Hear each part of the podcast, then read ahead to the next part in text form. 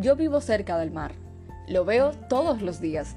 Veo cómo el amanecer le da diferentes colores al cielo y cómo cada día el sol decide salir más temprano que yo de casa. Disfruto cantar en las mañanas la misma canción y siempre estoy buscando razones para seguir riendo. Me encanta llegar a mi trabajo y saludar a mis compañeros como si tuviera mucho tiempo sin verlos. El COVID quizás me ha impedido abrazar a la gente, pero no me ha impedido hacerlas feliz con algún comentario o algún gesto de cariño hacia ellos.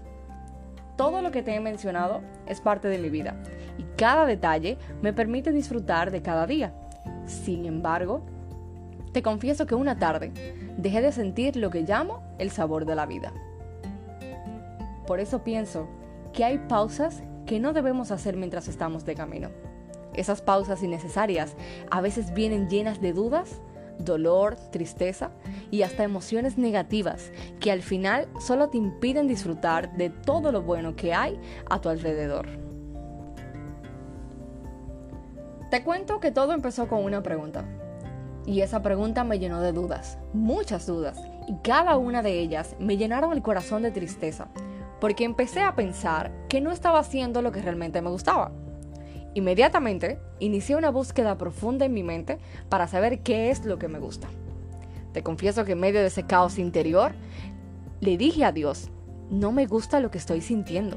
Y como Dios no pierde tiempo, aprovechó ese momento para recordarme lo que dice la Biblia en Jeremías 29:11 yo sé los planes que tengo para ustedes, planes para su bienestar y no para su mal, a fin de darles un futuro lleno de esperanza, dice la Biblia.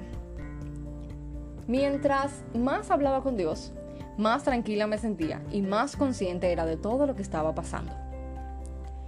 Esa tarde había dejado de sentir el sabor de la vida, porque por un momento me comparé con otra persona, con otra vida que no es la mía, con una persona que no tiene los mismos sueños que yo, las mismas metas que yo, ni siquiera la misma edad que yo.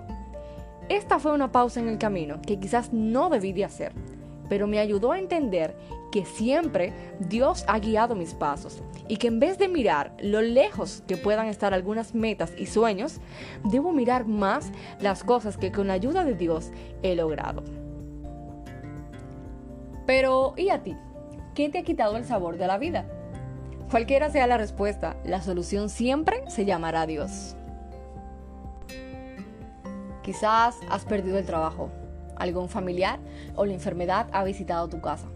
O quizás hoy no ha sido un buen día para ti, pero te invito a que con todas tus fuerzas veas a Dios con los ojos de la fe. Esa fe siempre va a mirar más allá de las dificultades y te ayudará a sostenerte de la mano de aquel que todo lo puede es hora de recuperar el sabor de la vida y seguir adelante, porque Dios nos ha dicho en Josué 1.9, esfuérzate, sé valiente, no temas ni desmayes, porque estaré contigo a donde quiera que vayas. Hasta aquí el capítulo de hoy. Pero prométeme que vas a disfrutar del sabor de la vida y de todas las promesas que puedes encontrar mientras vas de camino porque en la sencillez de tus ocupaciones diarias encontrarás pruebas hermosas de que Dios sigue estando contigo.